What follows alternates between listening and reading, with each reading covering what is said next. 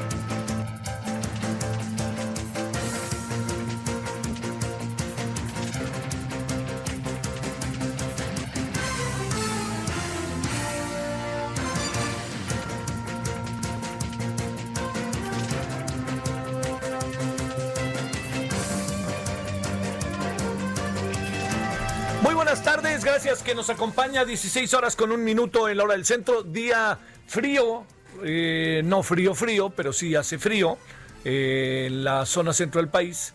Hay ahí un fenómeno meteorológico que anda entrando por el Pacífico, por el Golfo de México, ¿no? Incluso allá en, en, eh, en Veracruz, Puerto, están verdaderamente atentos. En, Jalapa, incluso mucha gente le dijeron, oiga, esto oiga a las 12, así que más vale que se encierre.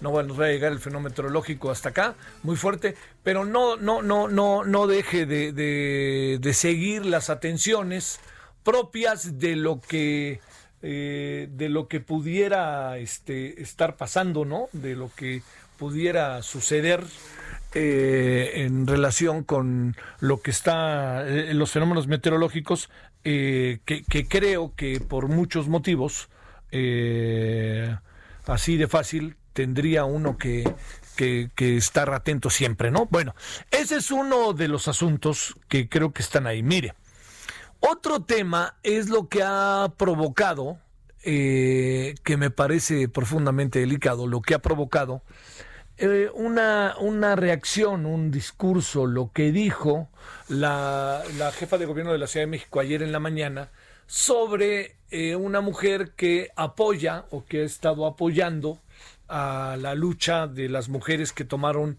la Comisión Nacional de los Derechos Humanos porque les llevó víveres, ha estado apoyándolas. Entonces eso se consideró auténticamente como una eh, diría yo, eh, como una, una, una, circunstancia que estuviera como rompiendo cánones, sí, eh, desarrollo, cosas pues que estuvieran sucediendo y presentándose, ¿no?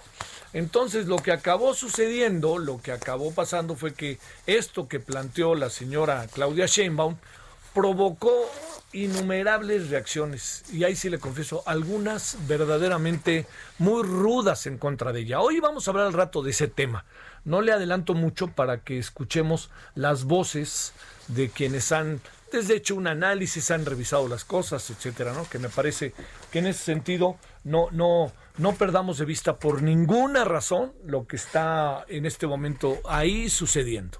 Entonces, eh, la, la, lo que podríamos simplemente anotar, si le diría, es eh, el, hecho de que eh, hay una reacción que no le gustó a las mujeres en general eh, esta reacción de la señora Claudia Sheinbaum porque acababa de eh, colocar incluso en un terreno profundamente profundamente me parece crítico una acción la cual en muchas otras ocasiones, así como se lo cuento, ha sido motivo de, eh, pues así para decirlo claro, ha sido motivo de, de muchas este, eh, acciones del propio, de los propios grupos, ¿no? Que encabeza la señora Claudia Sheinbaum en otro momento y en otro tiempo.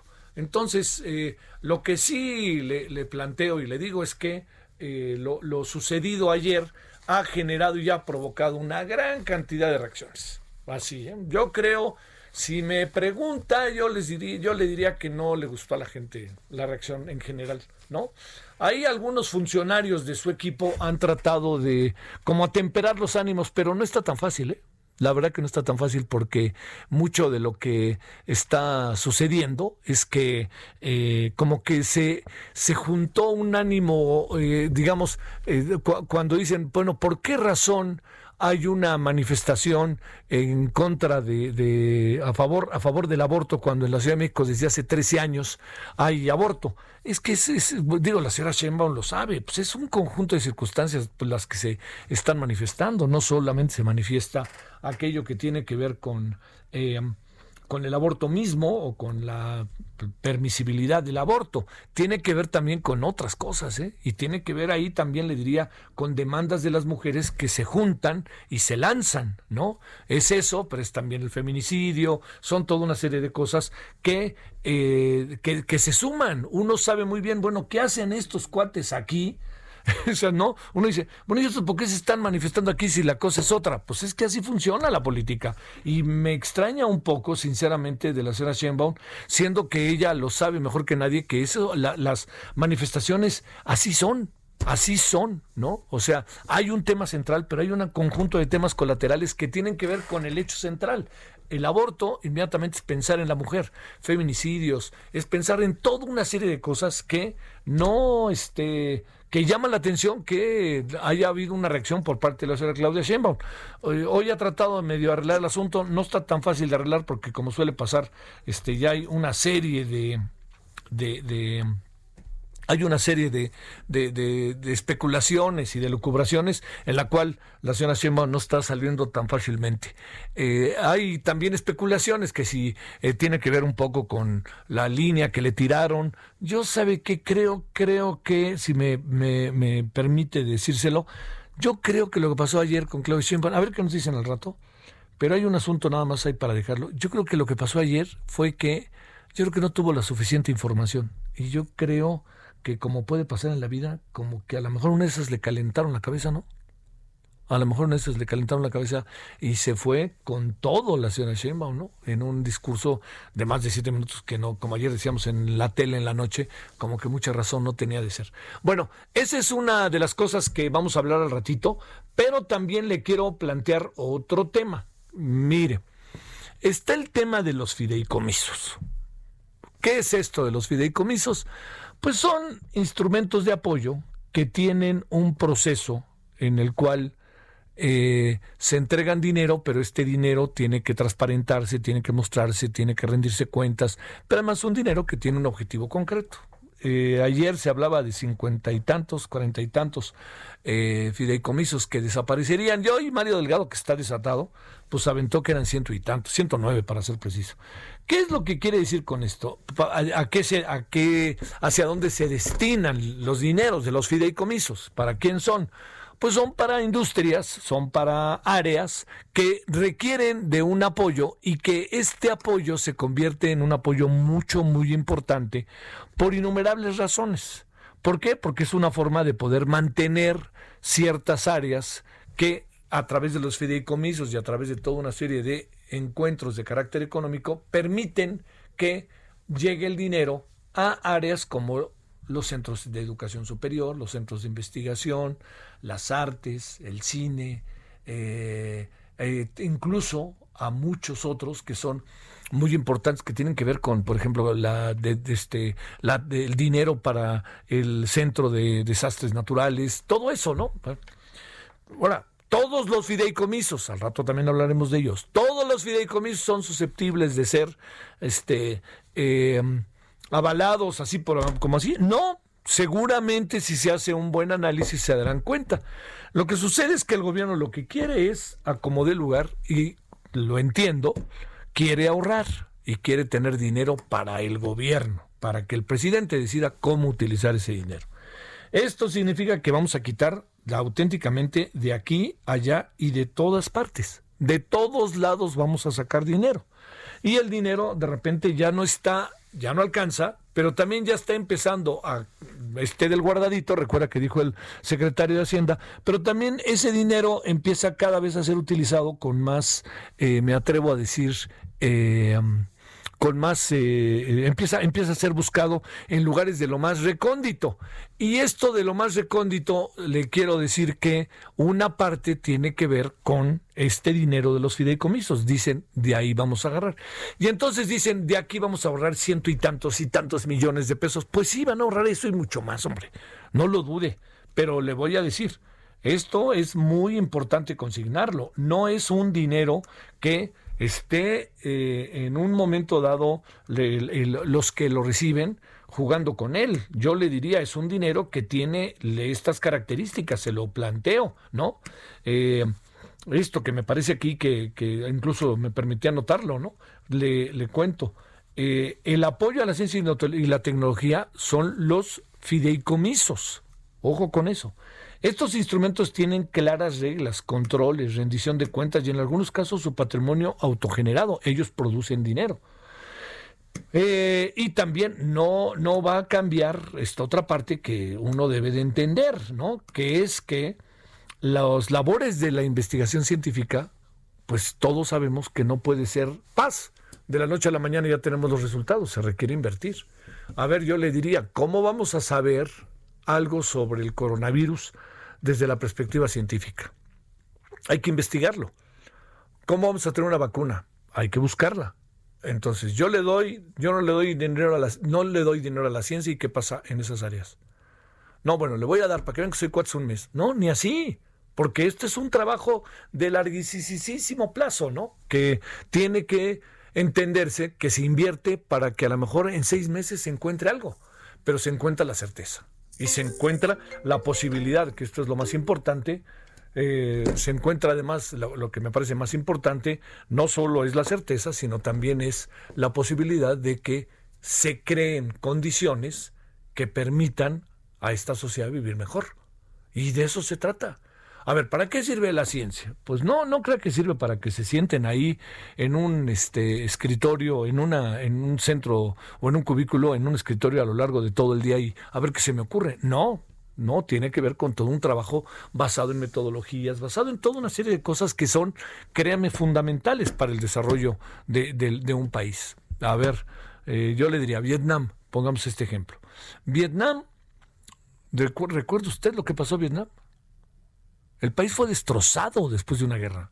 Destrozado una guerra entre Estados Unidos y la resistencia vietnamita. Un destrozado. La gran pregunta es, ¿y qué fue lo que pasó después? ¿Cómo, cómo echar a andar el país? Le dedicaron el 7.8% de su Producto Interno Bruto a la ciencia. Hoy, Vietnam entiendo que tiene menos población que nosotros, todo eso, pero está bajo condiciones totalmente distintas. ¿eh? Y muchos países, Corea del Sur, ¿cuánto le dedicó? Entendiendo que son países que tenían problemas económicos, oiga, no cualquier cosa, problemas realmente muy, pero muy serios. Entonces, ¿a dónde voy? A simple y sencillamente que eh, los fideicomisos eran un paliativo a la falta de inversión en materia de ciencia y tecnología. Y estaban funcionando. Pero ahora, como necesitan lana como de lugar, sacan dinero, ahora sí que está de las piedras, y las piedras tienen hoy nombre y apellido, fideicomisos. Vamos a hablar de ese tema hoy, sobre todo porque no es solamente para la ciencia y la tecnología, es para, le digo, para, para eh, atender fenómenos naturales, eh, para atender incluso comisiones de derechos humanos y para atender, eh, porque es, es, es un apoyo después del que no puede otorgar el presupuesto pero para atender también, que esto es lo importante, este, actividades eh, centrales en la vida de este país y del mundo, como es el arte, y el arte y el cine. Así de fácil, ¿no? El teatro, todo eso va por ahí. ¿No lo queremos? Bueno, pues si no lo quieren, díganlo, ¿no? Pero no anden jugando con que lo que pasa es que nosotros estamos este, en este momento este, queriendo ahorrar y ahorrar y les quitamos todo a todo. Bueno, estaban todos emocionados con los científicos, ¿no? No estaban, decían, no, hombre, ya llegaron los científicos, ahora sí vamos a resolver todo. Pues sí, van a resolver todo, pero ¿cómo? Si no les dan. O sea, como bien hemos aquí hecho varias entrevistas en donde un poco en broma y en serio decimos que los científicos están de moda. Entonces, bueno, ahí le marco estos dos asuntos de los cuales hablaremos, el de los fideicomisos y el discurso en la, entre, en la mañana de, de, ayer, en donde ha habido una gran controversia respecto a lo que dijo la señora Claudia Sheinbaum. Entonces, si le parece, hablaremos de ello. Pero por lo pronto, yo le cuento qué ha pasado en las últimas horas, recordándole que eh, ha llovido a cuentagotas, pero ha llovido casi todo el día está nublado, pues está húmedo toda la ciudad y además de eso, este, es no solamente la ciudad, sino la zona centro del país. Eso no lo perdamos de vista. Bueno, vámonos a las 14, 16, rectifico. Con muchas gracias, Isaías, que estuvo ayer aquí. Andábamos en otra cosa que nos invitaron ahí, que tenemos que ser del Heraldo. Ya usted la verá más adelante. Pero por lo pronto yo le quiero agradecer muchísimo que haya estado con nosotros ayer, Isaías. Y bueno, vámonos, si le parece, con lo más importante al momento en este día, que es el día 29 de noviembre del 2020. Vamos con lo más importante de las últimas horas aquí en el referente. Solórzano, el referente informativo. Bueno, le cuento un poco retomando lo que dijo la señora Claudia Sheinbaum ayer que la jefa de gobierno de la ciudad sostuvo que en su gobierno no se aceptarán acciones violentas como las que se, se, presentaron este lunes durante la marcha a favor del aborto, en el que 44 policías y 13 activistas resultaron lesionadas. Tras, asumirse como feminista, consideró que la movilización de ayer no tenía razón de ser, debido a que el aborto es legal en la capital y sostuvo que si no se les permitió ingresar al Zócalo fue para evitar alguna confrontación con los integrantes de Frena. Ahora resulta que vamos a defender a los de Frena. No, si le digo, es un compendio de, contradicciones. Bueno, y aseguró que el operativo no se usaron gases lacrimógenos. Lo único que sí le digo es que, como ya lo dijimos hace rato, es el aborto, pero es el tema de las mujeres lo que está ahí. Y alguien que se asume feminista lo debe de saber mejor que nadie. El coordinador de Morena en la Cámara de Diputados, Mario Delgado, anunció que ya no serán 55 los fideicomisos que buscarán extinguir, sino ahora venga de ahí el machetazo, como dijo un legislador del PRI. Así, aunque no lo creas, estamos citando a un legislador del PRI, ofrezco disculpas. Bueno, pues no, van a ser 109. En conferencia sostuvo que la decisión busca coadyuvar a generar recursos sin endeudar al país ni aumentar impuestos. Con ello explicó, se prevé tener 68 mil millones de pesos más, adicionales a los 150 mil que ya se esperaba recaudar con los 55 fondos. Los diputados de la Comisión de Presupuesto fueron convocados a las 3 de la tarde. El colectivo Seguridad sin Guerra pidió a la Suprema Corte de Justicia de la Nación rechazar el proyecto de la ministra Yasmín Esquivel que impide entrar al fondo de la discusión sobre el acuerdo que autoriza a las Fuerzas Armadas participar en labores de seguridad. A través de un comunicado hizo un llamado a la segunda sala de la Corte para votar en contra del proyecto que podría ser abordado el día de mañana. Le cuento que por unanimidad la Cámara de Diputados aprobó la Ley General para prevenir, atender y reparar integralmente el desplazamiento forzado interino. Eh, interno, rectifico, interno, dije. Le cuento, con esto por primera vez se reconoce la existencia de este fenómeno para el Estado. El objetivo es constituir un fondo que permita a personas recuperar sus pertenencias o bienes. No obstante, la Secretaría de Hacienda ha advertido que no hay recursos para cumplir con el mecanismo. El dictamen se turnó al Senado. Bueno, y en México tendrá acceso a 51.6 millones de dosis de vacunas contra COVID-19, con su inclusión en el mecanismo COVAX. Esto lo informó hoy el secretario, el, el multicitado secretario en Morena, por cierto, de Relaciones Exteriores mexicano, Marcelo Obrar Casaubond. El subsecretario de Prevención y Promoción de Salud, Hugo López Gatel, informó sobre el inicio de la temporada de influenza que alcanzará su punto máximo en diciembre o enero. Anunció que el próximo jueves dará a conocer el inicio de la campaña de vacunación contra el virus. Es importantísimo eso, ¿eh? no lo perdamos de vista. Aquí le estaremos informando a detalle, no más faltaba. Bueno, y el Frente Frío número 4 recorrerá el oriente y sureste de México, ocasionando lluvias extraordinarias en Chiapas, Tabasco y Veracruz, torrenciales en Oaxaca, intensas en Campeche, Guerrero y Puebla, además de muy fuertes en Quintana Roo y Yucatán y fuertes en el Estado de México, Hidalgo, Morelos y Tlaxcala.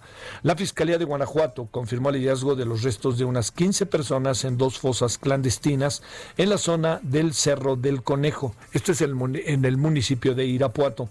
Desde el pasado jueves, colectivos de familiares de personas desaparecidas en compañía de personal de la Fiscalía local iniciaron búsquedas en el sitio. Un juez federal vinculó a proceso a Jesús Parra Rentería, presunto integrante del brazo armado del, brazo armado del cártel de Juárez, denominada La Línea, y quien está relacionado con los sucesos del 4 de noviembre del 2019, donde perdieron la vida nueve miembros de las familias Miller, Johnson y Longford, todo ello, Langford, todo ello en la comunidad de Bapispe, allá en Sonora. La Fiscalía General de Justicia del Estado de México informó sobre la detención de tres personas más involucradas en el robo y asesinato del notario público Luis Miranda Cardoso, papá de Luis Miranda Nava, diputado federal del PRI y ex titular del ACE de Sol, ocurrido el 11 de agosto pasado. En Matamoros, Tamaulipas, fueron decomisados 46 vehículos de lujo y de colección, propiedad de un presunto líder criminal, así como dos tigres de Bengala y aves exóticas. El operativo se realizó en dos casas de la colonia Buena Vista, allá en Matamoros, y estuvo a cargo del Grupo de Operaciones Especiales de la Policía del Estado. ¿Qué otra cosa se encontró? Bueno, una pistola bañada de oro con la imagen de la Santa Muerte. No hubo detenidos, pero todo eso fue decomisado. 46 vehículos de lujo y de colección, imagínense el costo, y dos tigres de Bengala y llaves exóticas. Usted no se imagina que estaba en su casa este hombre y le dijeron, ahí van por ti, ¿no? Le echaron el pitazo y dijo, pues se quedarán con los coches, yo ya me voy antes de que me agarren. Algo así uno supone, y ahí vienen los terrenos de complicidad y todo ello que tanto, que tanto, en verdad, tanto perjudican, tanto abruman, tanto duele, en verdad, a todo el proceso de desarrollo de la sociedad. En Tabasco, al menos cuatro personas murieron tras la explosión de una pipa cargada con combustible. Este asunto está delicado. Los hechos ocurrieron la mañana de hoy a la altura de la ranchería La Raya. Esto es en la carretera Comalcalco, Paraíso. Todo ello allá en Tabasco. Bueno, y también el Instituto Nacional Electoral hizo oficial el registro como partido político nacional de la organización Encuentro Solidario, el cual tiene efecto constitutivo desde el 5 de septiembre. En la edición matutina del Diario Oficial de la Federación de este día se realizó, se hizo el público, se hizo público que sí procede el otorgamiento como partido político. Así que los del Partido Encuentro Solidario ya tienen su partido, los del Partido Encuentro Social ya tienen su nuevo partido que se llama Partido Encuentro Solidario. Déjeme decirle algo que es muy importante, ¿eh? van a tener que moverse en serio. ¿Sabe por qué? Porque si ellos, ellos van a participar en el siguiente proceso electoral solos, no pueden hacer alianza con nadie. Y si ellos no alcanzan mayoría, ahora sí, adiós Nicanor. ¿eh?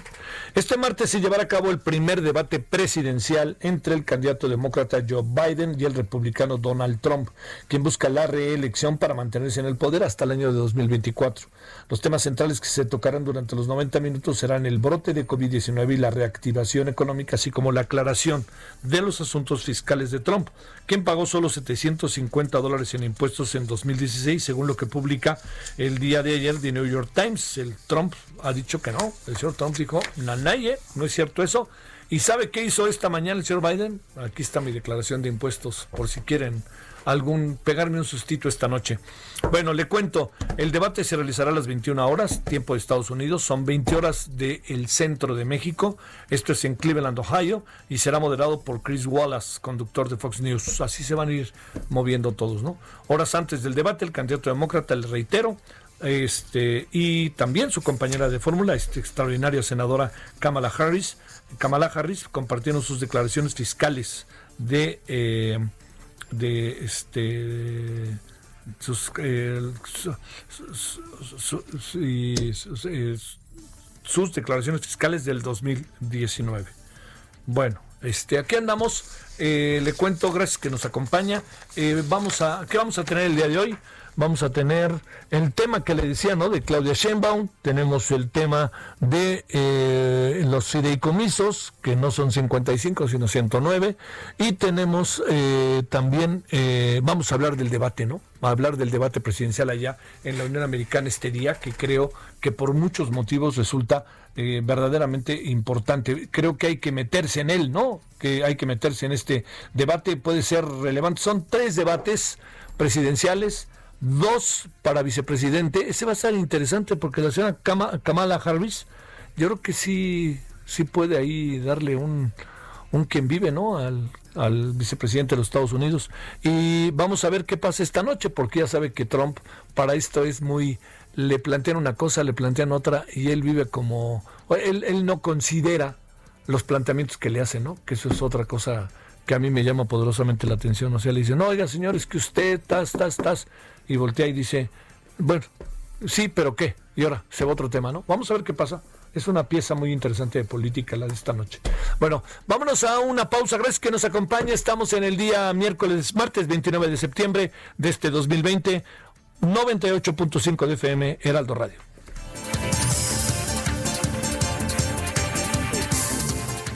El referente informativo regresa luego de una pausa. Heraldo Radio, la HCL se comparte, se ve y ahora también se escucha.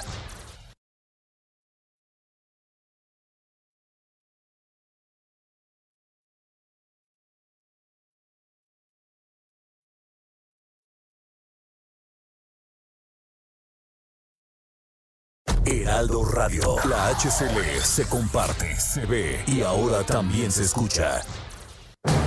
Estamos de regreso con el referente informativo.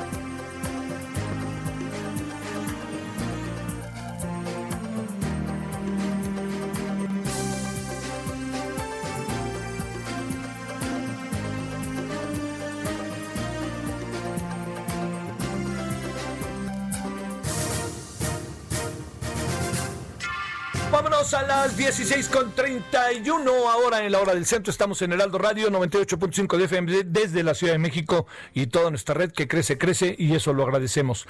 Iván Saldaña, ¿dónde andas? Cuéntanos. ¿Me escuchas, Iván? A ver si por ahí andas, Iván Saldaña. ¿Me escuchas? ¿Me escuchas? Ahí andamos. A ver, creo que se colgó. El tema son los fideicomisos con Iván, para que sea el preámbulo de la conversión que vamos a sostener con Alejandro Rodríguez con este, perdón, Gerardo López sobre el tema de los, los dineros, que es un fideicomiso, todo esto para que tengamos como el ABC. Pero este, creo que ahí ya, ya perdimos este, la posibilidad, ¿o no? O a ver. A ver, Iván, ahora sí me escucharás.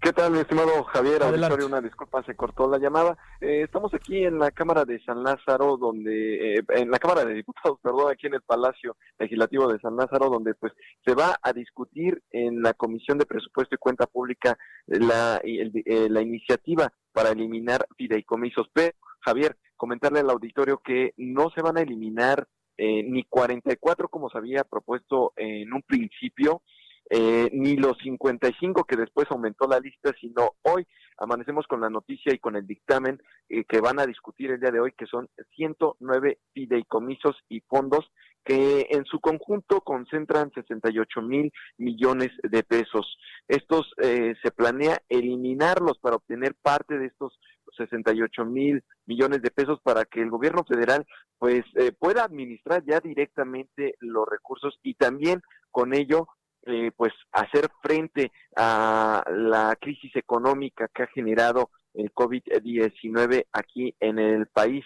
Javier, y comentarles que pues bueno, son varios y llama mucho la atención de que son varios fideicomisos de los cuales la bancada de Morena, la que propuso esta iniciativa, todas estas iniciativas, pues eh, es eh, había prometido que no iban a tocar algunos fideicomisos como el Fondo para la Atención de Emergencias, el FONDEN, el Fondo de Inversión y Estímulos al Cine y el Fondo para el Deporte de Alto Rendimiento FODEPAR y precisamente esta iniciativa entre los 109 fideicomisos y fondos a desaparecer aparecen estos.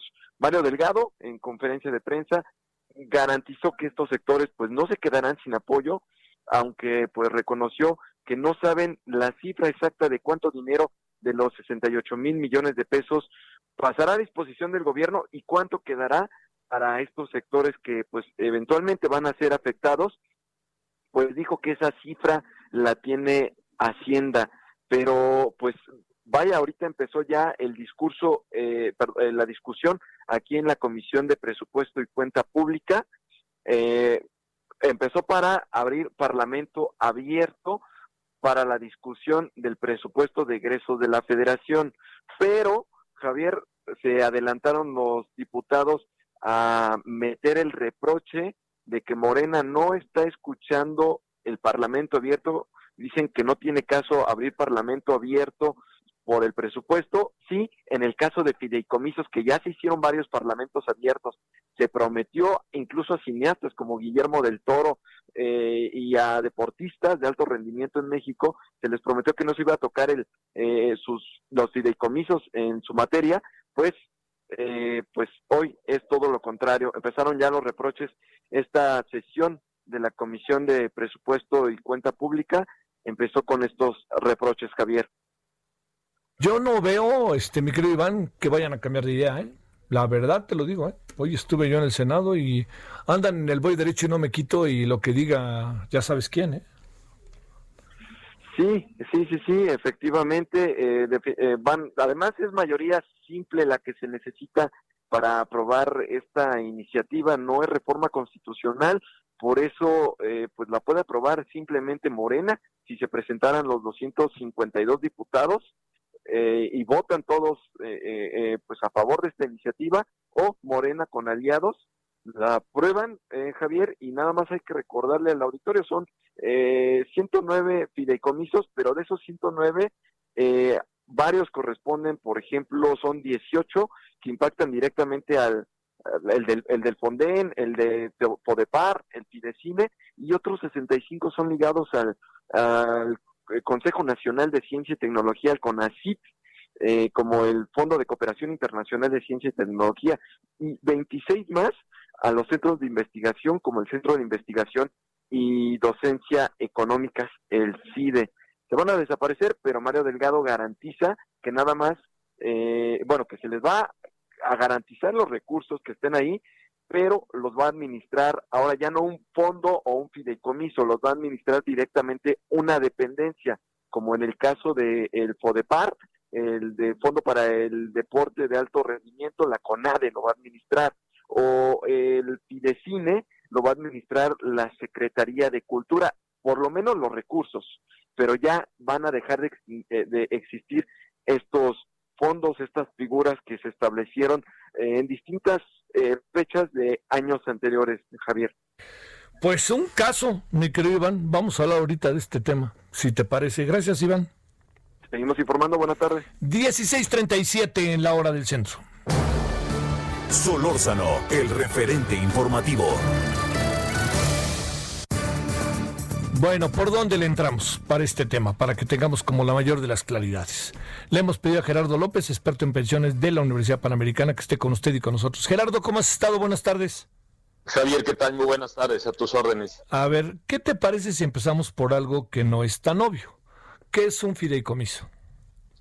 Bueno, mira, un fideicomiso es un, en México y en general, es un contrato por virtud del cual eh, una persona aporta una cantidad de dinero o ciertos bienes a determinado fin y se le encomienda su administración a, a un administrador profesional que va a cumplir los fines encomendados. Ese es el fideicomiso. Es una operación financiera eh, eh, que opera a través de precisamente la fiducia, la confianza encomendada a ese administrador.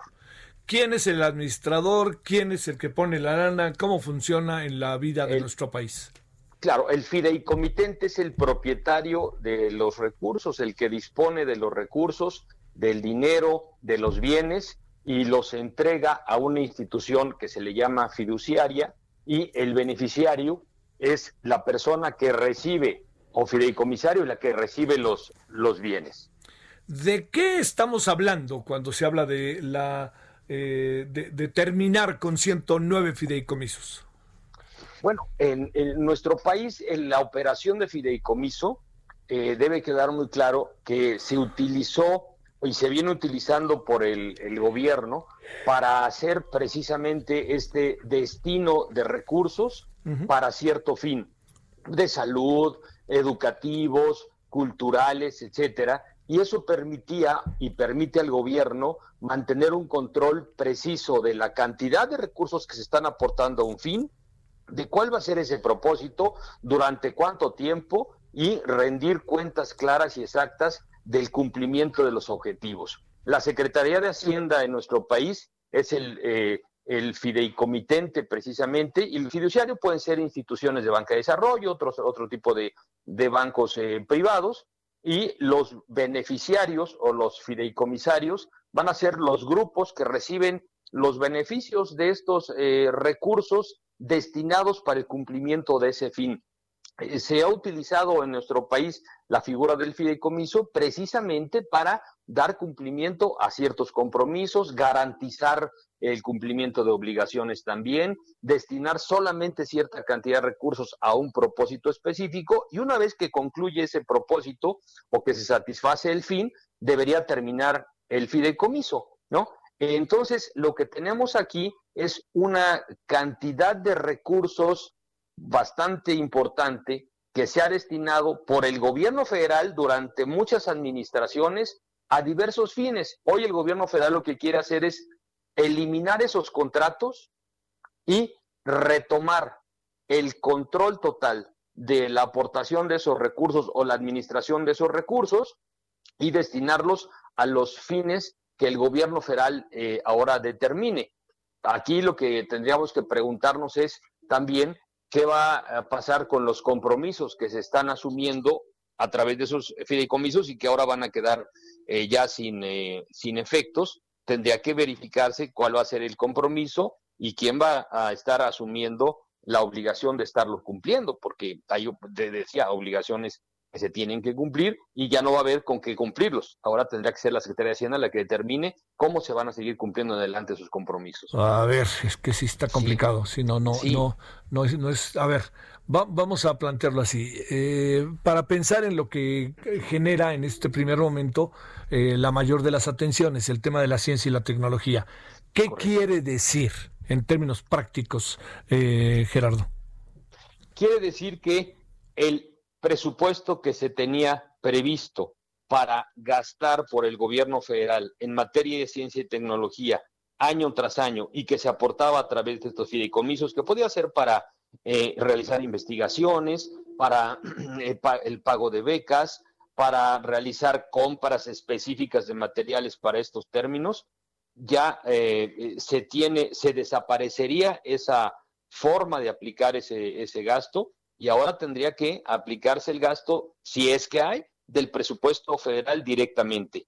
Ya no existiría ese compromiso de pago específico o destinado específico para pagar una beca, para pagar una investigación o financiar una investigación, para realizar algún proyecto que se realice en el área de ciencia y tecnología. Esa es el, la preocupación de fondo. Hoy traemos ya becarios que están estudiando. Hoy traemos ya investigadores que están realizando eh, trabajos que vienen de, tiempo atrás y que de pronto ya no ven hacia adelante el camino que deben tomar para continuar recibiendo ese financiamiento que recibían del gobierno federal. Ese es el, problema para este momento. aquí Sabemos de la extinción, pero no sabemos hacia adelante cómo se va a seguir cumpliendo con lo que ya tenemos comprometido. ¿A qué está obligado quien recibe el fideicomiso? ¿A qué está obligado el CIDE? ¿A qué está obligado el este eh, las organizaciones, el CONA, el Centro Deportivo de Alto Rendimiento? ¿A qué están obligados? Eh, las obligaciones están eh, precisadas en los contratos específicos de cada fideicomiso y tiene que obligarse al cumplimiento de los fines que se, se, le señalan año tras año y a largo plazo en ese contrato de fideicomiso. Por ejemplo, si vas a realizar investigaciones, ¿cuántas investigaciones? ¿En qué materia? ¿Cuál es el avance que tienes, al que te comprometes año tras año? Y al cumplir esos, esos compromisos tienes que informar qué hiciste. Y si no lo hiciste, pues entonces el fideicomiso termina ahí su función para ese proyecto, para ese eh, fin en específico, y lo aplicaría en tu caso para otros fines, pero parece ya no. A eso está obligado, a cumplir los objetivos que le señaló el fideicomitente. ¿Quién? El gobierno federal.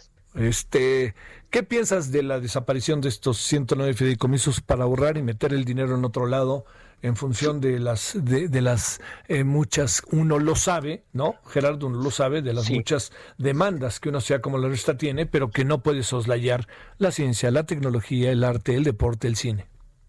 Mira, yo creo que los fideicomisos han demostrado capacidad operativa en nuestro país en términos generales para cumplir los compromisos específicos que la sociedad exige en materia de cultura, en materia de educación, en materia de deportes, en materia de fomento empresarial incluso, en materia diversa, diversa. Y se han cumplido los compromisos y tal se han cumplido que año tras año se entregan resultados y esos resultados son tangibles en apoyos a la sociedad. Ahora, el, el, eliminar este instrumento y dejarlo ahí como un compromiso general de obligaciones a cargo del gobierno federal, pues nos deja a la sociedad en estado de indefensión, nos deja en medio de un camino que no sabemos hacia adelante eh, cómo, cómo seguirle porque no está establecido.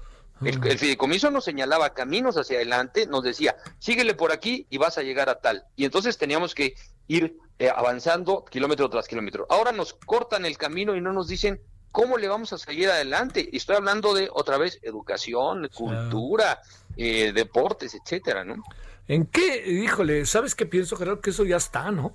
que ya, ya, ya, ya tomaron la decisión porque eran 44, luego 55 y ahora no, no, no, hoy en la mañana ya está, lo tienen ahí dictaminado y no quieren escuchar.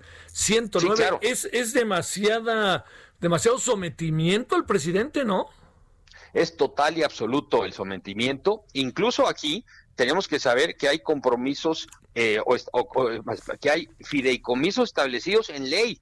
Es decir, y también están yéndose sobre esos fideicomisos, cuando para eh, eh, acabar determinados fideicomisos tendrías que modificar primero la ley y luego ya acabar con ese fideicomiso. Pero aquí lo que hacen es sumar todo y decir, pues vámonos por todo. Ya si en el camino hay que hacer alguna reforma de ley, bueno, pues ahí nos detendremos. Pero ahorita vamos con la maquinaria, acabar con todo esto para recuperar el control del gasto sobre esos eh, recursos y destinarlos pues a otros fines, porque eh, el destino de ese recurso que se recuperaría no está garantizado al día de hoy que se siga aplicando para los fines que ya se tenía. Esa es, una, esa es una situación grave para los beneficiarios de esos fideicomisos. Y los beneficiarios son estudiantes, ¿eh? son becarios, son deportistas, son científicos, son creadores de cultura, son jóvenes que están iniciándose en la carrera del cine. Es decir, de, verdad, eh, personas que necesitan apoyo y que no saben hacia adelante quién se los va a seguir dando. Ah. Oye, este, sí, es que, ¿sabes? Pues, la, la, complicación también viene en lo que provoca, ¿no? Este, digamos, eh, el, el, desaliento y además todas las reacciones que hay en este momento que son, tienden a ser negativas respecto a lo que se está haciendo, porque, este, pues sí, entiendo que es mucho dinero, pero el asunto está en que el dinero se nos va a acabar, ¿no? Claro, se va a acabar. ¿Y para qué lo quieren el dinero? ¿Para el tren Maya? Pues sí, y, además deja una mala señal hacia adelante. ¿Qué le vamos a decir a los jóvenes que estaban iniciando una investigación y que esa investigación es a cuatro, cinco, seis años y de pronto pues le decimos, ¿qué crees? Pues ahora vas a tener que tocar otras puertas y no sabemos si te van a abrir y no sabemos si se te va a seguir apoyando en este proyecto. Oye, pero yo ya tengo tiempo estudiando, pues lo siento mucho. Al creador, al que estaba eh, diseñando ya una nueva película, etcétera eh, de veras que desalienta el ánimo que tenemos los mexicanos de seguir adelante. Desalienta porque nos quitan estas herramientas que son de apoyo, necesariamente de apoyo, por supuesto que sí, pero que estaban establecidas ya y que nos permitían ver a, largo plazo y hoy ya no. ¿Tú crees que al... No, pues el gobierno, ¿qué le va a importar? El gobierno lo está haciendo y además lo está haciendo con mucha convicción, ¿no? Sí, así es, con, total convicción y tal, total convicción que ya se está aprobando, ¿no? En la Cámara de Diputados. Se está aprobando ya, es decir, vamos por todo. Sí, sí. Y este y además quieren discutir y no se puede, ¿no? Pero bueno, bueno, pues Gerardo, un camino difícil, ¿eh? Muy azaroso, porque eh, te acuerdas que habían dicho que no les iban a tocar algunos, ¿no? Y ahora ya tocan todos. Así es, eh, cuando de pronto se topan con alguna protesta en, estas áreas, dicen, bueno, bueno, vamos a revisarlo. Sí, pero en el vamos a revisarlo mientras aprobamos todo y ahí meten también esto que se iba a revisar. Eh, eh, es preocupante, es preocupante precisamente por las malas señales que se dan hacia adelante y por que se desincentiva la voluntad de continuar, la voluntad de emprendimiento que existe y no debería ser. No debería ser porque estamos pues en medio pues, millones de mexicanos que eh, pues estamos trabajando para esto, para seguir adelante precisamente. Oye, y por ahí tenemos el tema de pensiones también que está, que está... En, la Cámara en este momento. ¿Y qué van a decidir ahí? Bueno, ya, ya se presentó la iniciativa de la que veníamos hablando eh, hace algunos ya, ya días y hoy eh, se da cuenta en, el Pleno de la Cámara que ya la presentó el presidente de la República, como lo habíamos comentado, así como se había previsto, pues eh, incrementando las aportaciones finalmente que van a pagar los patrones y que va a resultar en, en un eh, mayor, mejor pensión para los trabajadores. Eso está bien. También se eh, va a permitir acceder a varios miles de trabajadores a una pensión porque van a poder alcanzar el mínimo de semanas cotizadas que la ley les estaba exigiendo en 1950 y ahora van a ser 750 inicialmente eso también es, favorable. Y hay un tema pendiente ahí que es el de comisiones a las AFORES y ahora se le está estableciendo un tope máximo, cosa que no se había platicado, ¿no? Sí. Ese tope máximo, al fijar precios máximos en, en, las economías de mercado, lo que nos lleva es a escasez, a desincentivar el emprendimiento y a eh, afectar finalmente al usuario. ¿Quién es el usuario? Pues millones de trabajadores en este país. Eso hay que tomar muy en cuenta y ojalá que se pueda revisar en la Cámara de Diputados por los efectos indeseables que pueda ocasionar y que finalmente a lo mejor es una reforma perversa en ese sentido, Javier. Bueno. Perversa, ¿por qué? Porque implicaría la afectación de este em-, espíritu empresarial en las AFORES y desincentivar el interés de instituciones financieras de venir a trabajar a México para dar este servicio. Y entonces, ¿qué quedaría? Bueno, pues te dejo el servicio y préstalo tu gobierno federal. A eso me refiero con perversidad. Oye, y estaba viendo los números, al dinero que hay, por ejemplo, para el deporte de alto rendimiento, este 213 millones 440 mil 882.92 pesos, habiendo el año que entra Juegos Olímpicos, ¿eh? Exacto. Entonces, eh, tenemos una, una, una, preocupación ahí seria y ese es el tipo de problemas que los fideicomisos podían eh, resolver, facilitaban la solución y de pronto pues desapareces el instrumento y dejas la, carga de la solución de estos problemas a una cosa gigantesca que se llama presupuesto del gobierno federal, donde es un elefante que para moverlo pues hay que picarle las costillas quién sabe con qué, ¿no? Y los fideicomisos te permitían pues hacerlo más rápido y identificar precisamente las formas de resolver problemas específicos, cosa que ya no, vamos a tener. Saludos Gerardo López, muy buenas tardes. A tus órdenes, un abrazo Javier. Hasta luego, muchas gracias. 14, 16, perdóname, 16 con 51, casi 52 en la hora del centro. Solórzano, el referente informativo. Antes de irnos a la pausa, Francisco Nieto, ¿cómo te fue en la mañana? Muy buenas tardes.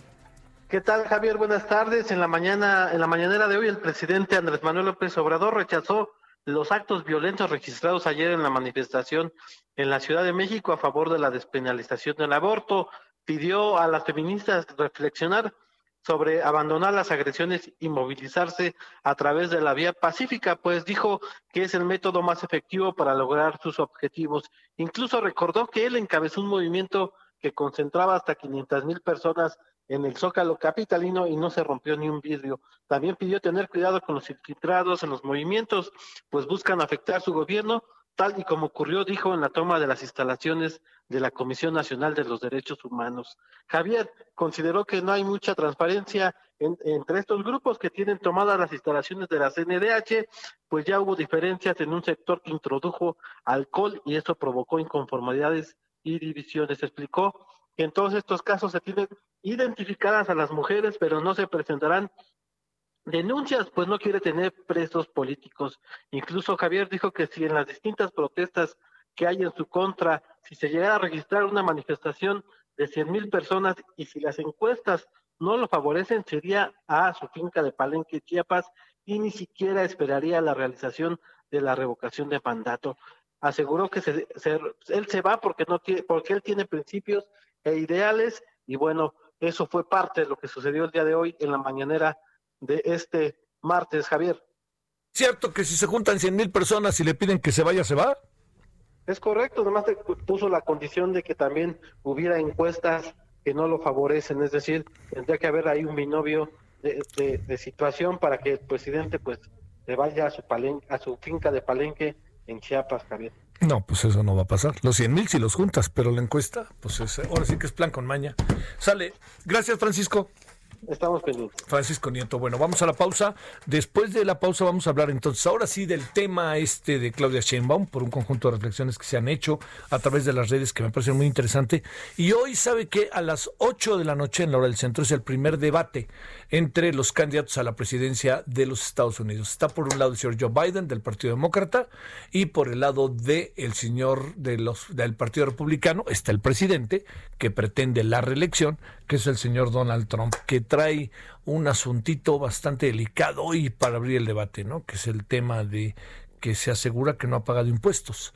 Si no los ha, si los ha pagado, yo creo que va a tener que ser un acto verdaderamente espectacular el día de hoy en el debate para mostrar que sí lo ha pagado. Pero si no lo muestra con una acusación tan seria y que nomás queden palabras, se los juro que sí pagué, no pagué, no está fácil, ¿eh? Pausa. El referente informativo regresa luego de una pausa. Heraldo Radio, la HCL se comparte, se ve y ahora también se escucha.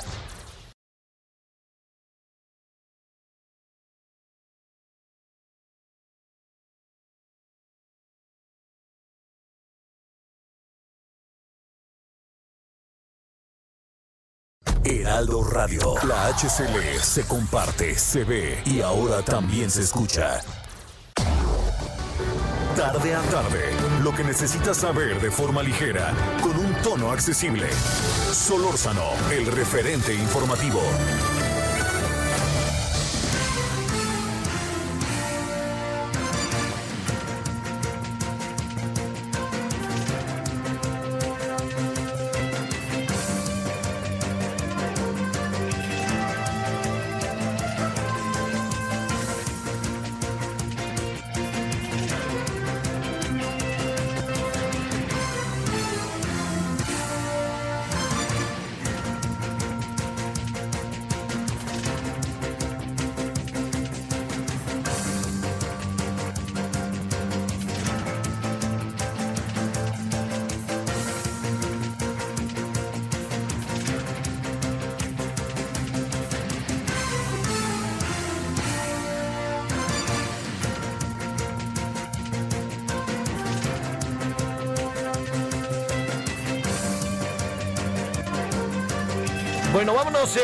A ver, ¿cómo poder entender, revisar, atender lo que ayer pasó?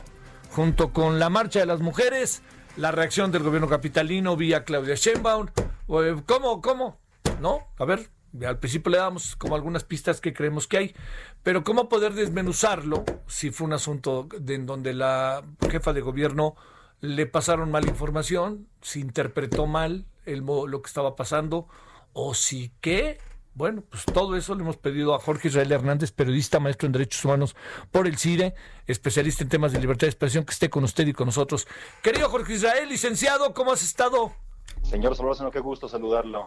Buenas tardes. ¿Cómo vemos lo de ayer, Jorge Israel? ¿Qué piensas? Pues mira, deja... A ver, espérame tantito, que se cortó por ahí. Eh, a ver, espérame tantito, Jorge Israel, si andas por ahí, medio me escuchas a lo lejos. Este... A ver, a ver, a ver, a ver. Este, sin. A ver, a ver, a ver. Ahí estamos, se cortó. Sí, sí, se cortó, ya estamos marcando otra vez. La idea entonces, le digo, es hablar de esto, exactamente qué fue lo que lo que pasó, porque, y además también la reacción que hubo, ¿no? Hubo una reacción muy abierta por parte de, de las redes y de personas que estaban en lo general simpatizantes de él. Algunos funcionarios trataron de atemperar los ánimos, pero no creo que hayan podido, ¿eh? Bueno, vámonos entonces a las 17 con 13 en hora del centro con Jorge Israel Hernández. Te escuchamos, mi querido Jorge Israel. ¿Qué supones que pasó ayer? Me quedé hablando solo, señor Solórzano. Eso nunca, licenciado.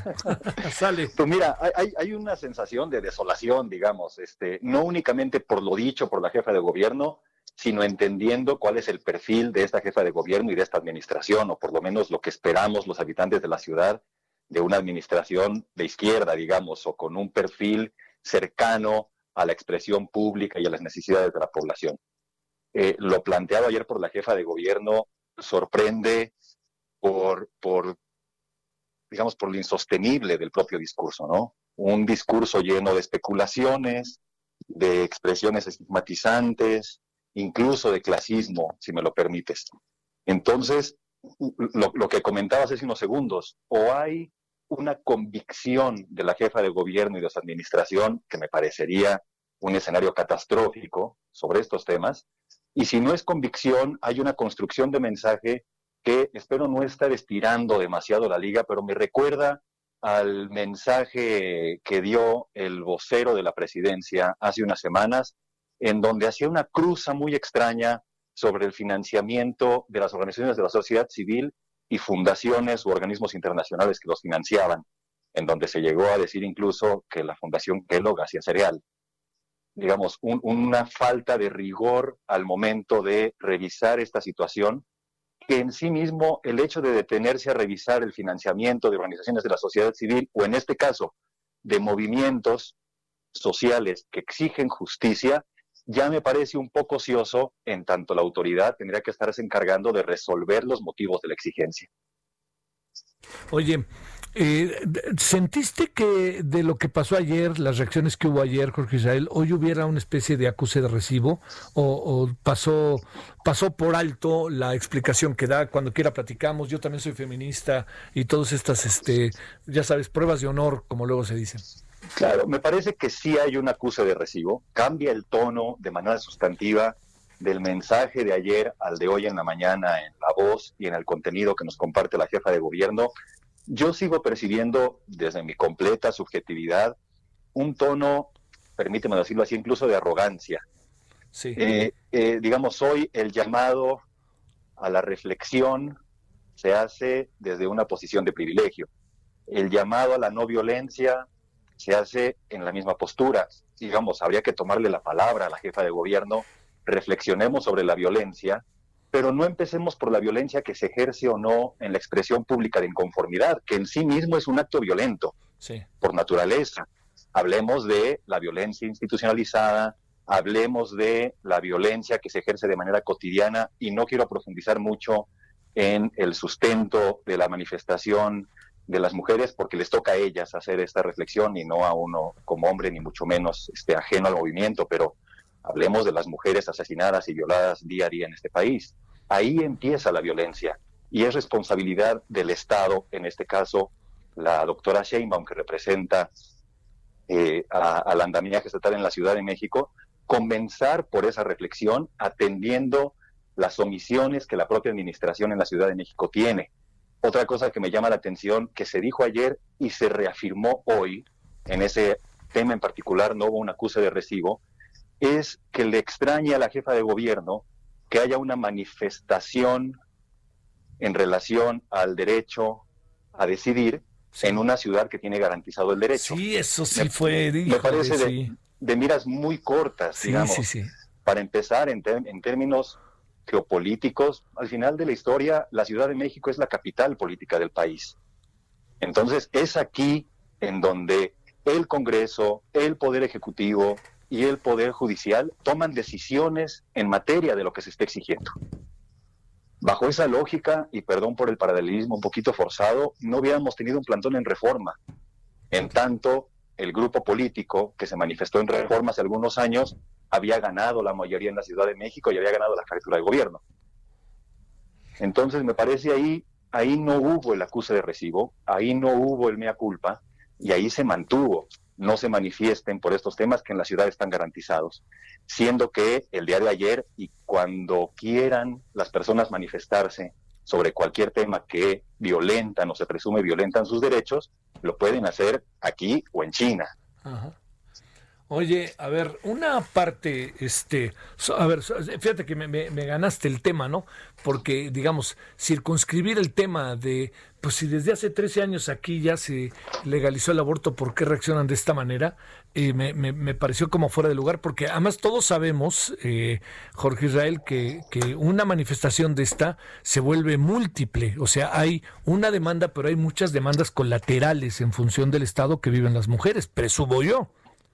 Por supuesto, y lo que uno esperaría en este tema, que insisto, no quisiera hablar específicamente del tema porque no me toca, pero en materia de garantía de derechos, lo que uno esperaría de actores políticos sensibles, cercanos a esas agendas, como supongo es el caso de la doctora Sheinbaum, es lejos de señalar aquí no se manifiesten porque aquí ya se los cumplimos, sería o tocaría hacer un llamado al resto de las entidades federativas, son 30 las que aún no participan de esta garantía de derechos, a que lo hagan. Sí a que tomen como ejemplo lo que sucedió en la ciudad hace tantos años.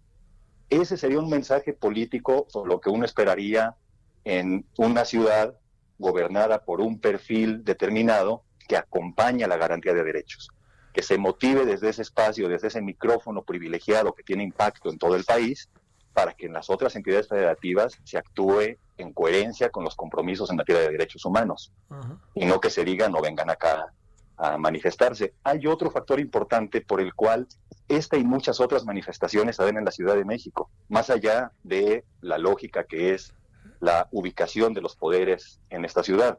Tiene que ver también por el acompañamiento mediático que se le da. Evidentemente lo que sucede en esta ciudad tiene un acompañamiento mediático mayor y como consecuencia las exigencias de las movilizaciones, de las expresiones públicas de inconformidad, tienen un impacto mucho mayor que si se da con todo respeto a, nuestros amigos y amigas de otras entidades federativas, así se da fuera de la Ciudad de México. Sí, sí, sí, sí, sí, no, no, no. Oye, a ver, otra, otra cuestión. El presidente también hizo un acuse de recibo, pero solidario con su jefa de gobierno, con la jefa de gobierno. No, no, no, no, no me pareció que hubiera como cosas, este, como un discurso que pudiera haber incluso ayudado a la jefa de gobierno, más bien la metió en la misma dinámica en la que estaba, o por lo menos con esa impresión me quedé.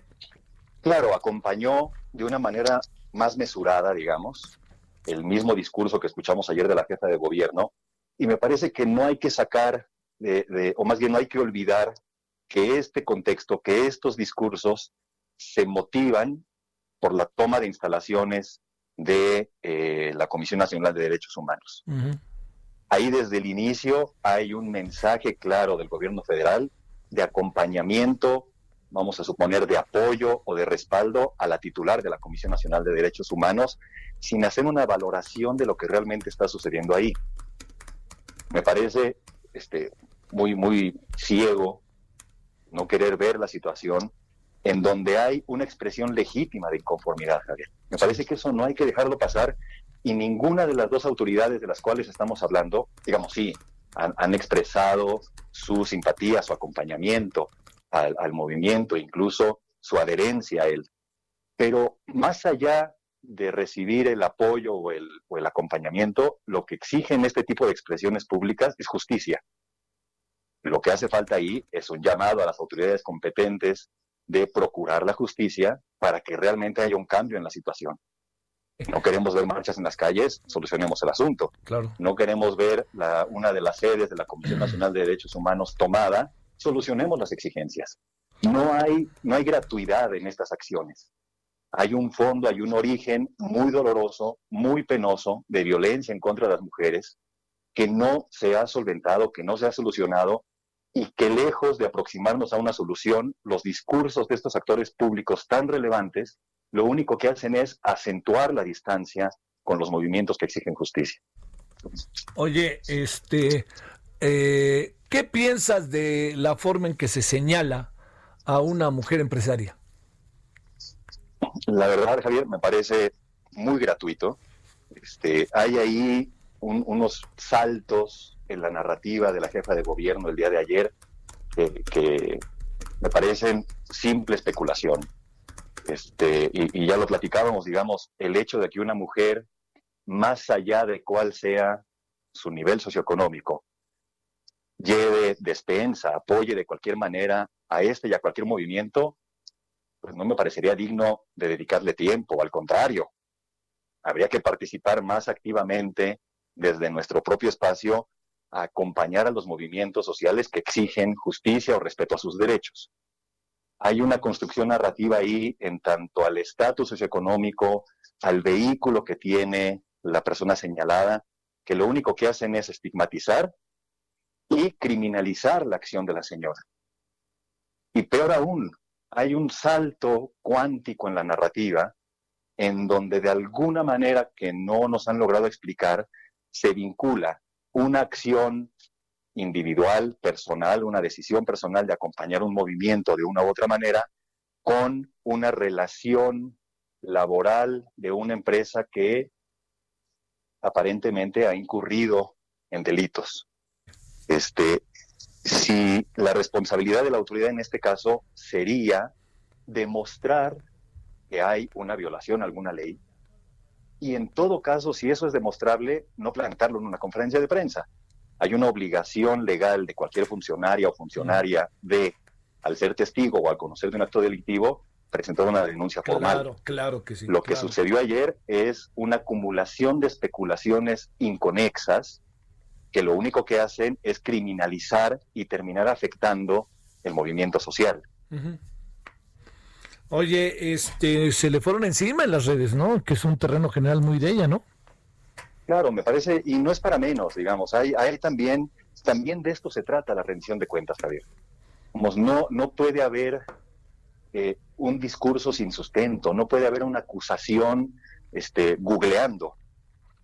Este, tiene que haber una responsabilidad de todo discurso de las funcionarias y los funcionarios en cualquier nivel, sobre todo en los más altos, como es en este caso la titular del Poder Ejecutivo en la ciudad, de documentar muy bien las acusaciones en este caso. Hay señalamientos muy concretos el día de ayer sin ningún sustento. Incluso, supongamos, concedamos de buena fe, aunque no toca en este caso, pero hagámoslo. Sí hay sustento en lo que se está diciendo una mujer de altos recursos económicos está apoyando un movimiento social. No sé qué pienses tú o qué pienses en el auditorio que nos está escuchando. Yo no veo ahí ningún problema. Claro, no, pues claro que no.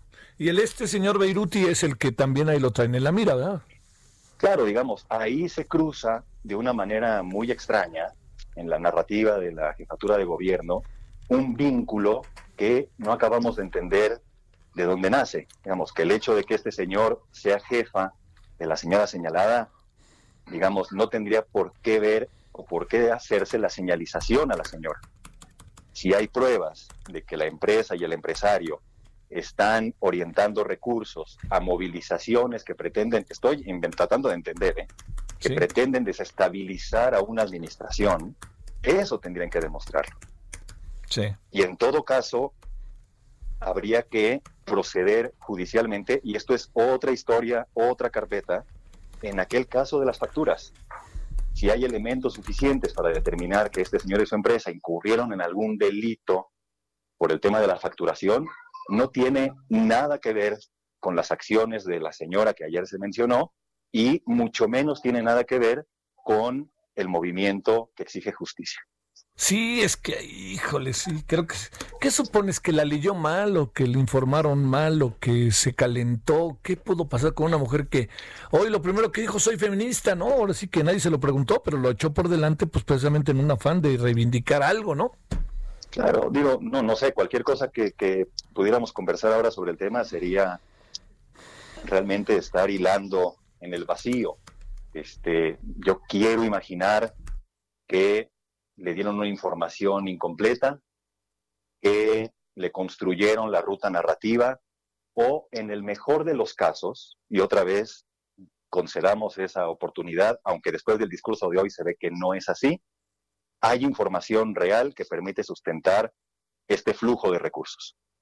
Ahora, si eso existe, no tendría ningún sentido ni el discurso de ayer ni el de hoy.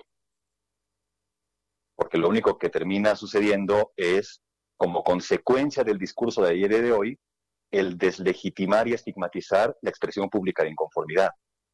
Volvemos al tema del financiamiento internacional a organizaciones de la sociedad civil.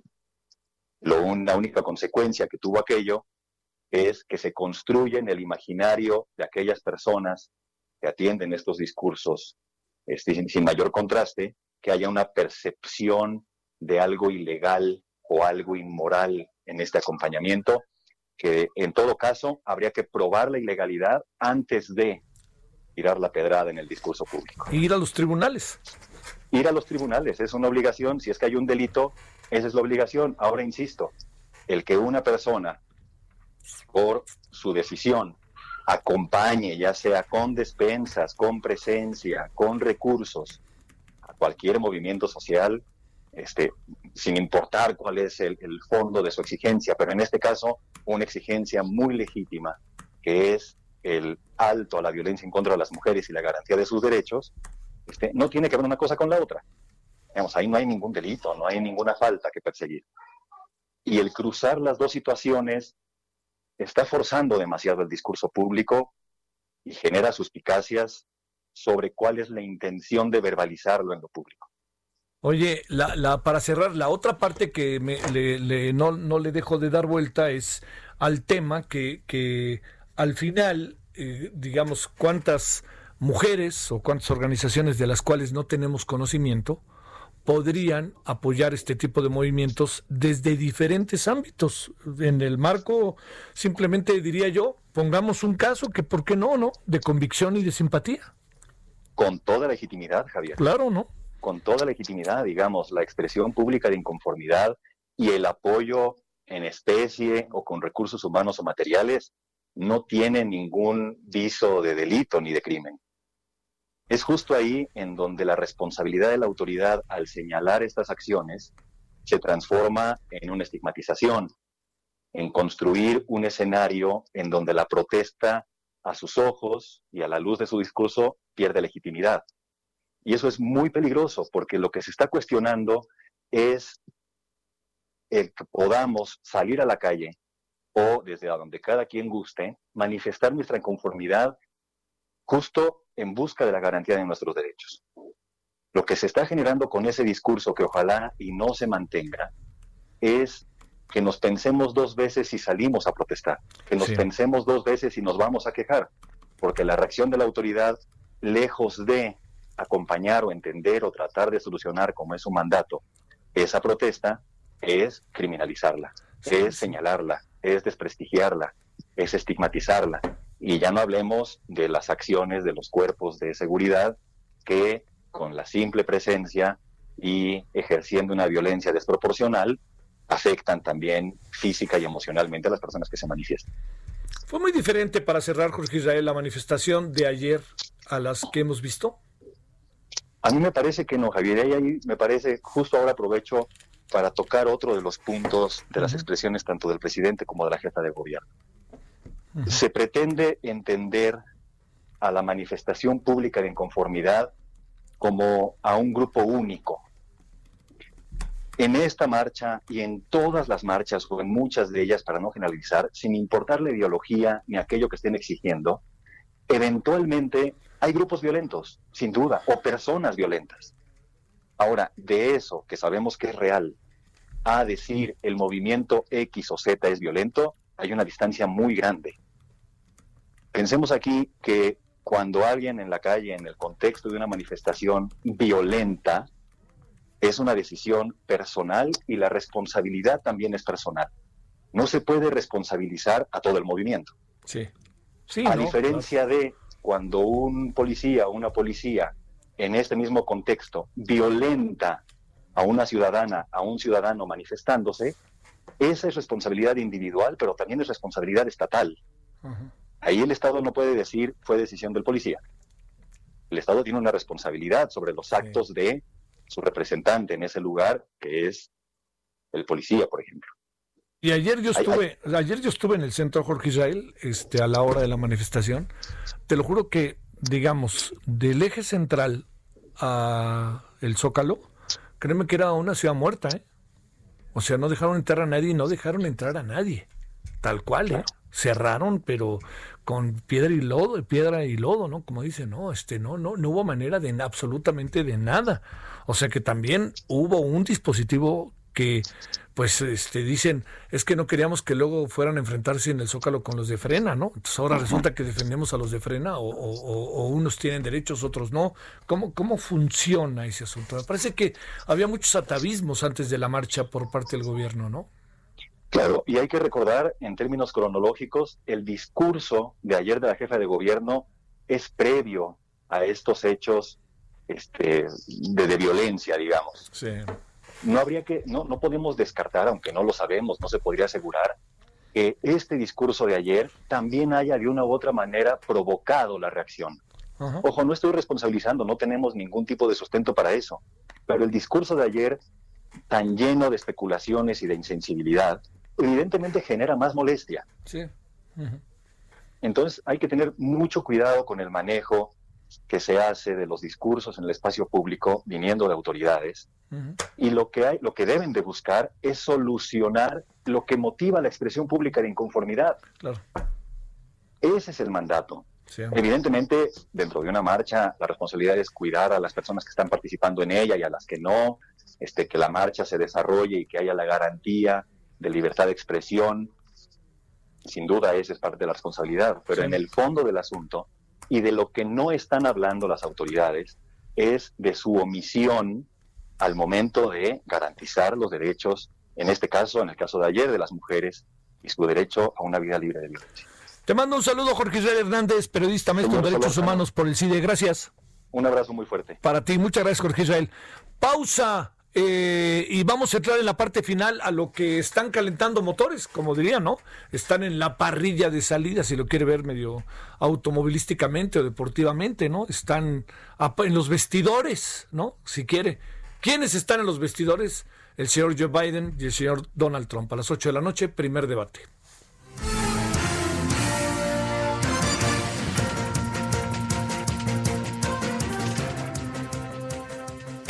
El referente informativo regresa luego de una pausa. Heraldo Radio.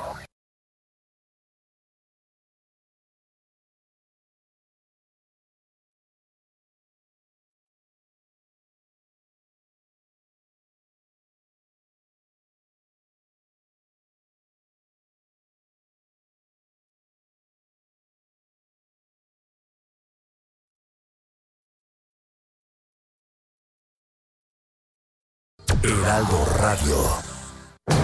Estamos de regreso con el referente informativo.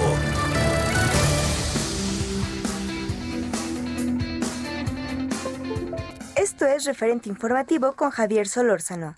Techo activó un plan de emergencia para instalar sistemas de capacitación de agua de lluvia para que familias de comunidades de siete estados de la República puedan tener acceso al agua. Así llega Látimos, este 16, 17 y 18 de octubre un festival de música vía streaming que busca recaudar fondos para instalar 25 sistemas de capacitación de agua de lluvia. Látimos contará con la participación de Chetes, Alex Ferreira, Daniel, Me Estás Matando, Jenny Ball, Jenny and the Mexicats, Iskander y muchos artistas más. Adquiere tu entrada ingresando a cualquiera de las redes sociales de Techo, que son Techo-MX, Instagram, arroba Techo MX, Twitter y Techo México en Facebook. Continuamos con más con Javier Solórzano. Solórzano, el referente informativo.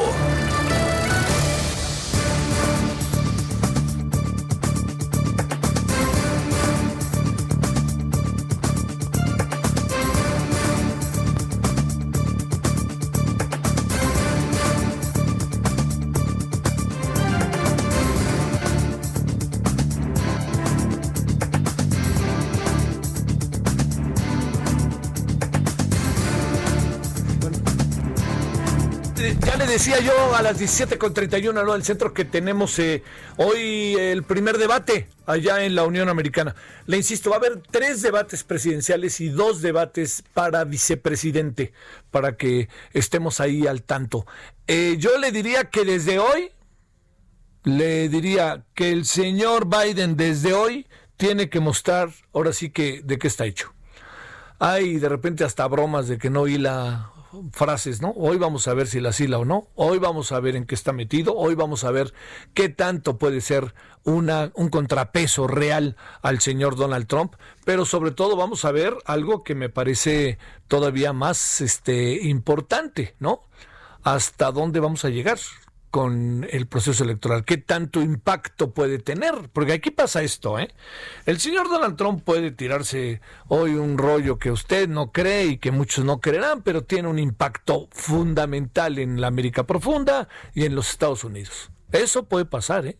Ahora, si el señor Biden tiene un eh, discurso muy interesante, muy atractivo, pero lejano a esto que es el, el eje estadounidense, pues este, yo le diría que, que lo que podría pasar es que pues Donald Trump empezaría a avanzar. Ahora, no se gana necesariamente la elección en los debates, pero sin duda alguna como ayudan, ¿eh? Bueno, vámonos a las 16 con 17, 17 con 32 en la hora del centro. Solórzano, el referente informativo. Alejandro Rodríguez es editor para América Latina, CIE Campaigns and Elections México y la idea es hablar de este tema. ¿Cómo ve lo que va a pasar exactamente a las 20 horas en la hora del centro de México? Alejandro, gracias que estás con nosotros. ¿Cómo estás? Javier, un gustazo saludarte, por supuesto, y ya listísimo para esto que a muchos political junkies llama la atención y que se trata o, cual si fuera una pelea de box esperada para ver cómo es que estos norteamericanos, estos dos que buscan la presidencia, debaten hoy en el primero de tres. A ver, Alejandro, déjame plantearte lo primero. ¿Qué se presume que habrá de audiencia? Ya no te digo fuera de Estados Unidos, en donde pues hay cierta atención, más bien allá adentro. ¿Cuánta gente hay promedio ve un debate de, de este tipo? Y más ahora con tantos elementos que hay que, además la gente está en su casa, en fin, como que hay muchas otras variables. Claro. Imagínate, Javier, nada más para que nos demos una idea, el primer debate entre Donald Trump y Hillary Clinton en 2016 tuvo una audiencia de 84 millones de personas. Bolas. Hoy se espera que sean más de 84 millones, se espera que estén rondando al 90 millones de personas que estarán listos para ver este debate que ha generado mucha expectativa, aunque pocos votos consideran los analistas hay por decidir, porque la proporción de indecisos es menor ahora mismo que la de 2016.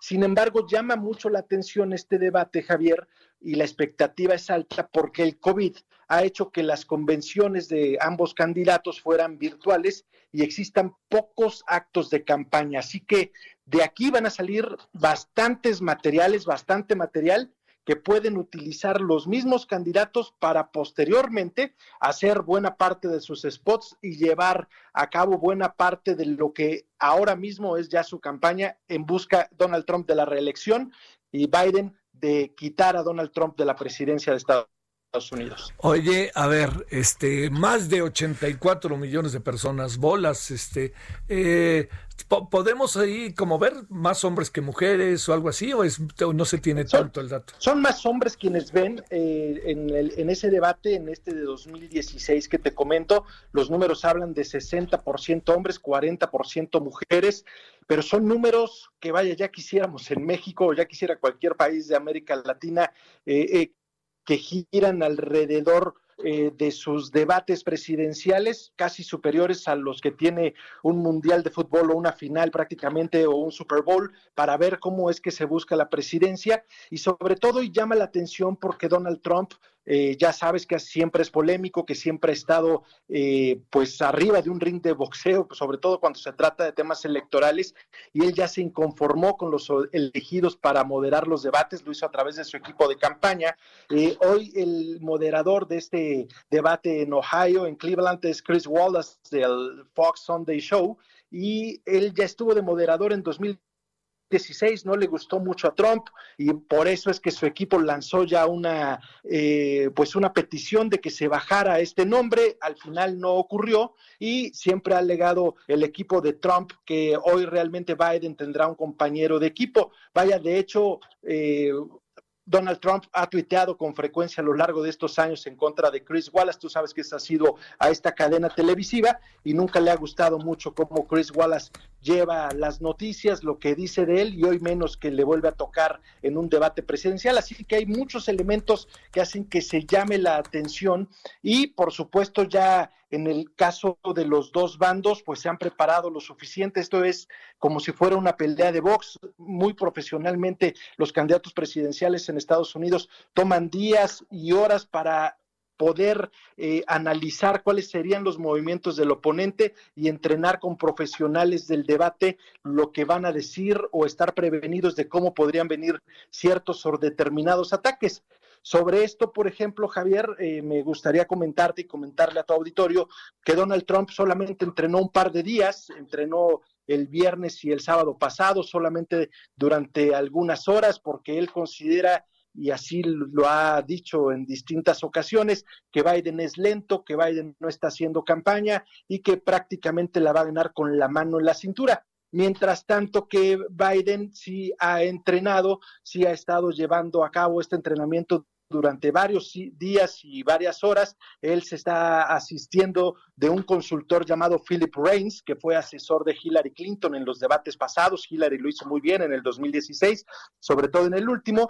Y Philip Reins tiene eh, como característica entre los consultores políticos, sobre todo en norteamericana, que es muy apasionado de su trabajo, tanto que recuerda a la gente que en el 2016 él se disfrazó, buscó ropa y se caracterizó como Donald Trump en los entrenamientos de Hillary Clinton para atacarla y actuar como posiblemente la ahora presidente de Estados Unidos iba a funcionar y tan le funcionó que Hillary Clinton tuvo un buen desenvolvimiento. En aquel momento le llamaron a ese entrenamiento eh, el Aqua Royal, que es este líquido mítico capaz de disolver el oro y esa era eh, parte del nombre y la estrategia que crearon para poderle ganar a Donald Trump en el debate.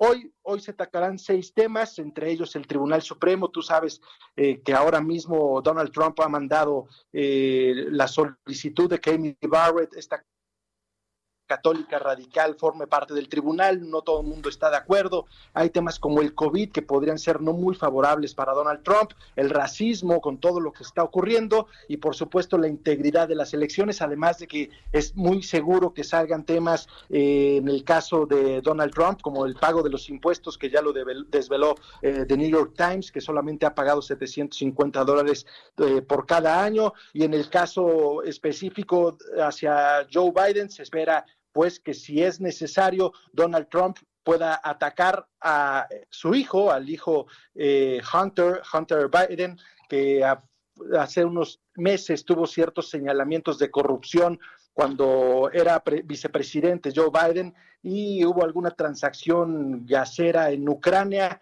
y se prestó a malas interpretaciones. Entonces, todo esto y más conforman un cóctel molotov que en poco tiempo veremos arder y esperamos ahora sí que si le gusta la política, les gusta la política, pues tengan palomitas y asentarnos a verlo y por qué no en el caso del INE aprender cómo se puede hacer un buen debate atractivo y que atraiga a tanta, tanta gente para verlo. Pues es que no quieren este juego libre, pues entonces quieren ahí. Luego, cuando hacemos juego libre, no necesariamente nos fue tan bien con quienes condujeron.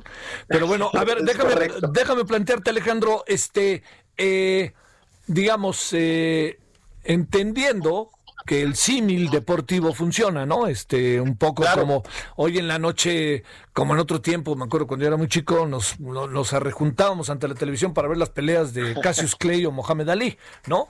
La pregunta aquí es, que, bueno, ¿qué, ¿qué presumes que puede pasar esta noche con la información que se tiene y qué tan importante es para el desarrollo de la elección el debate?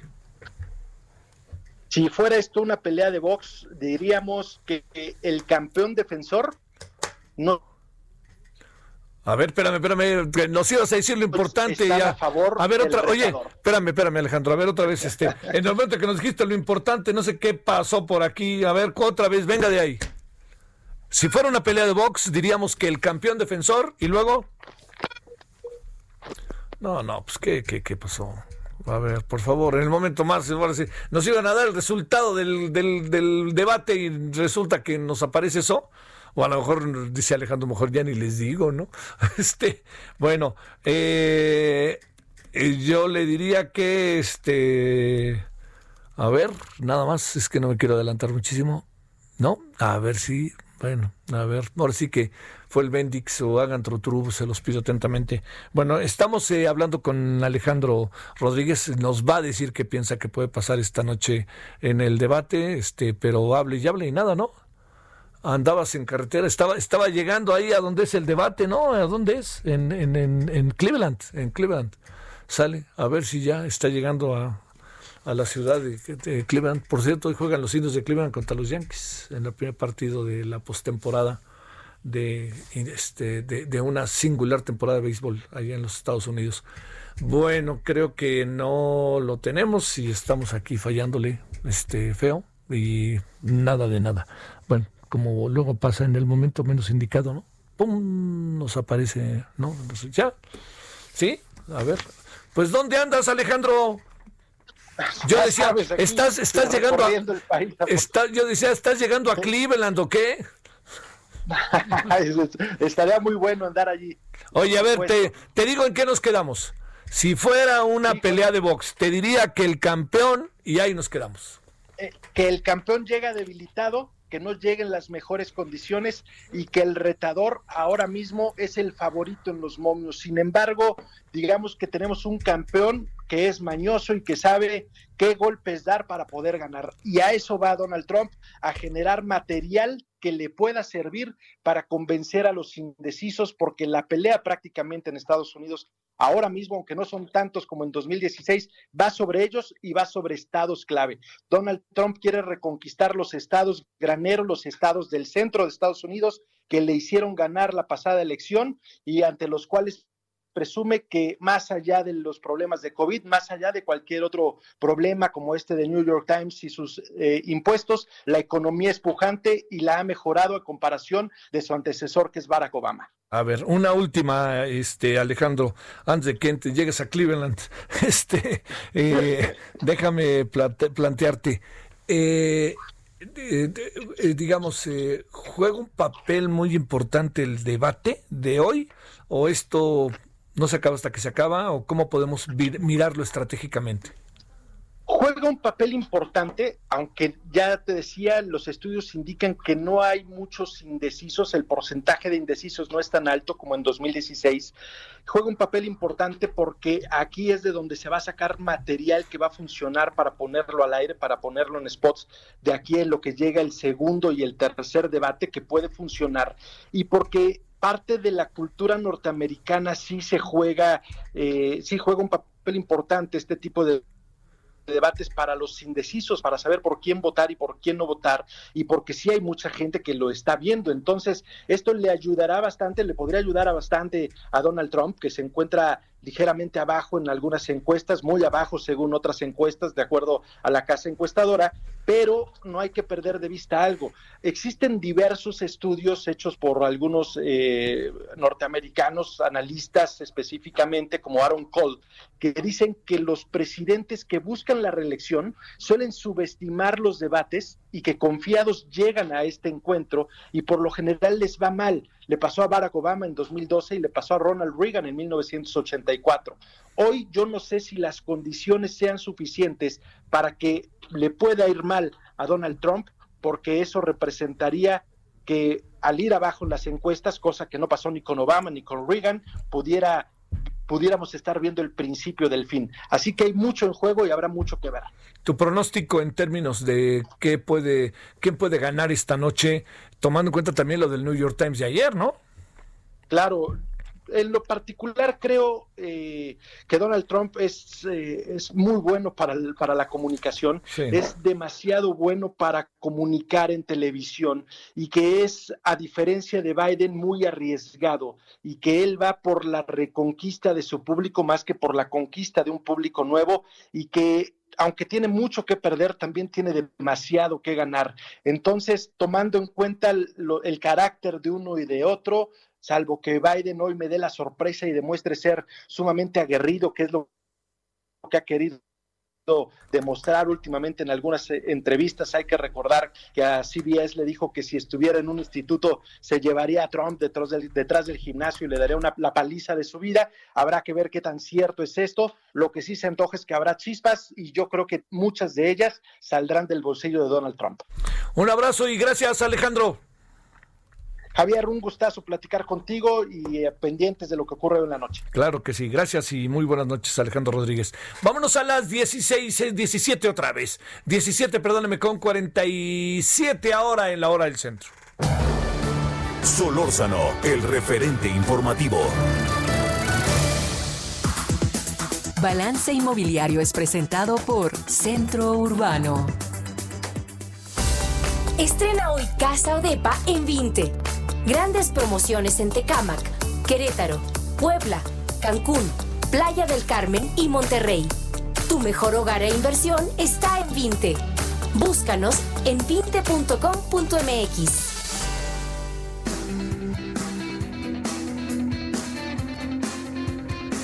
Mi querido Horacio, ¿qué es mejor? ¿Casa lejos o depa a la vuelta? ¿Me escuchas, Horacio? ¿Me escucho perfecto. ¿Me ah, escuchas tú? Sí, ¿cuál de las dos nos conviene? Adelante, Horacio, ¿cómo te ha ido? Mira, yo, bien, muy bien, muchas gracias, querido Javier. Pues yo te diría que, que antes de la pandemia yo te hubiera dicho que nos convenía más un depa, depa cerca. Sí. Eh, porque la mayoría de la gente este, siempre valora mucho la cercanía con las escuelas, con las fuentes de trabajo, y eso choca con esa aspiración muy de, de imagen de Homero Simpson de que queremos nuestra casa con nuestro jardín, el asador y todo aquello, pero eso cada vez es más poco viable en las ciudades. Entonces, siempre la gente tenemos que elegir entre ubicación y superficie. Entonces, lo que está pasando con la pandemia es que eso se está polarizando, porque hay muchas personas que dicen, si es así, yo puedo trabajar desde cualquier lugar, pues de plano me voy a trabajar a Valle de Bravo, si vivimos en la Ciudad de México, voy a trabajar a vivir a Valle de Bravo, voy a vivir a Cuernavaca, es posible que hasta me cueste menos la vivienda, al fin que puedo trabajar a distancia.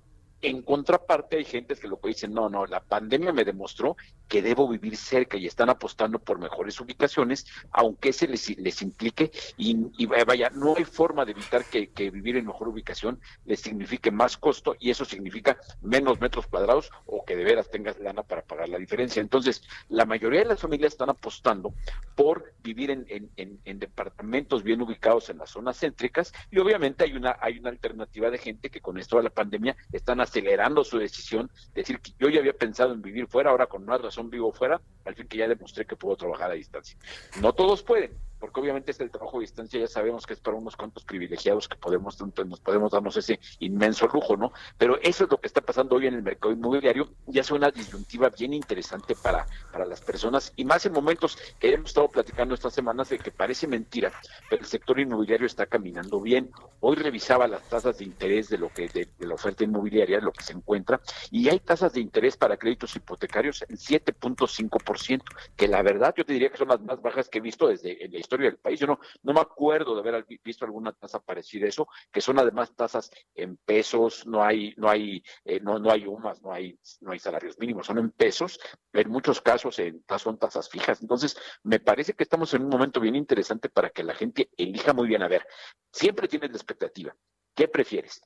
¿Casa lejos o departamento cerca? Yo, yo, yo, yo, yo, yo siempre he apostado por la cercanía estoy, me queda claro que hay gente que preferiría vivir, eh, tomar la oportunidad de decir voy a trabajar desde mi casa, entonces voy a, voy a comprar una mejor casita más lejos, pero me pierdo todo el beneficio de la ciudad. A mí me gusta salir y, echarme a caminar por el barrio y encontrarme una paletería y todo aquello, y esas son cosas que te da la ubicación.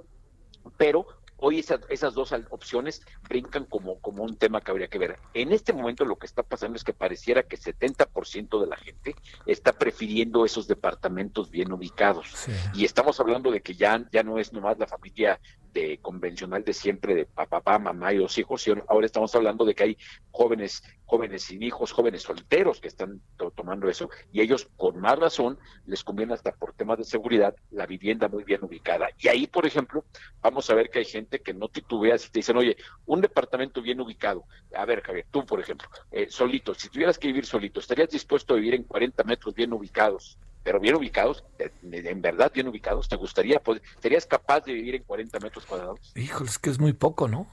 Oh, bueno, pues según para qué. es lo que decimos, cuando se habla de 40 metros cuadrados, hay, imagínate para un, soltero que, que, bueno, hoy no podemos decir que hagas tu vida fuera, porque tristemente hoy estamos sí, todos. Pero en la normalidad que haces tu vida medio fuera, que tengas un departamento bien padre. Una no, hombre, pues no me, no me, no me provoques, ¿no?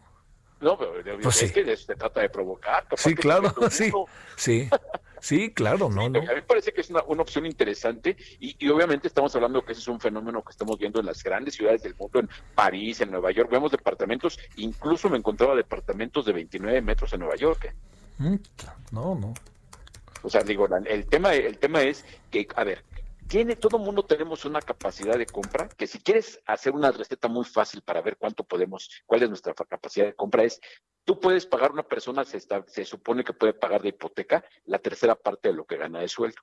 una persona que gane 10 mil pesos puede pagar 3 mil pesos de, hipoteca. Es lo que le tomarían los bancos. Más no se lo permiten, o sea, más y menos no, no, saldría nunca. Son 3 mil pesos. Y esos 3 mil pesos, si tú quieres saber para qué te alcanza, te alcanza poco más o menos, multiplícalo por 100, 120 y te va a dar para comprar un departamento, una, una vivienda como de 350 mil pesos.